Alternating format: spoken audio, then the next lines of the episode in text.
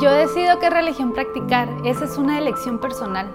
Cada persona tiene derecho a elegir cómo expresar su espiritualidad.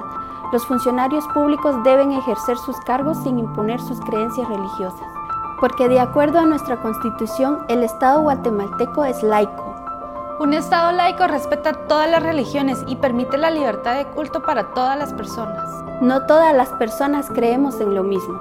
En un Estado laico, las y los funcionarios pueden profesar las creencias y códigos morales que quieran. Y esas no deben influir en el diseño de las políticas públicas, especialmente en lo relativo a salud y educación.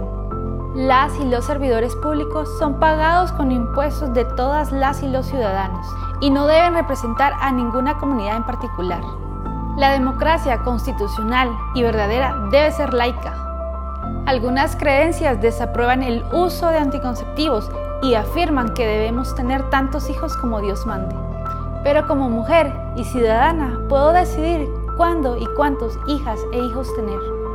La situación de pobreza en la que viven muchas mujeres guatemaltecas es una grave amenaza para su vida y la vida de sus hijas e hijos, e influye negativamente en su calidad de vida y en el resto de la familia. El Estado guatemalteco está obligado a brindar la información y los servicios que permitan a las mujeres prevenir y cuidar su salud sexual y reproductiva. Es un problema de salud tenemos derecho a decidir libremente y a un Estado laico que garantice nuestra salud sexual y reproductiva. Este es un mensaje del Grupo Multidisciplinario para la Defensa de los Derechos Sexuales y Reproductivos de las Mujeres.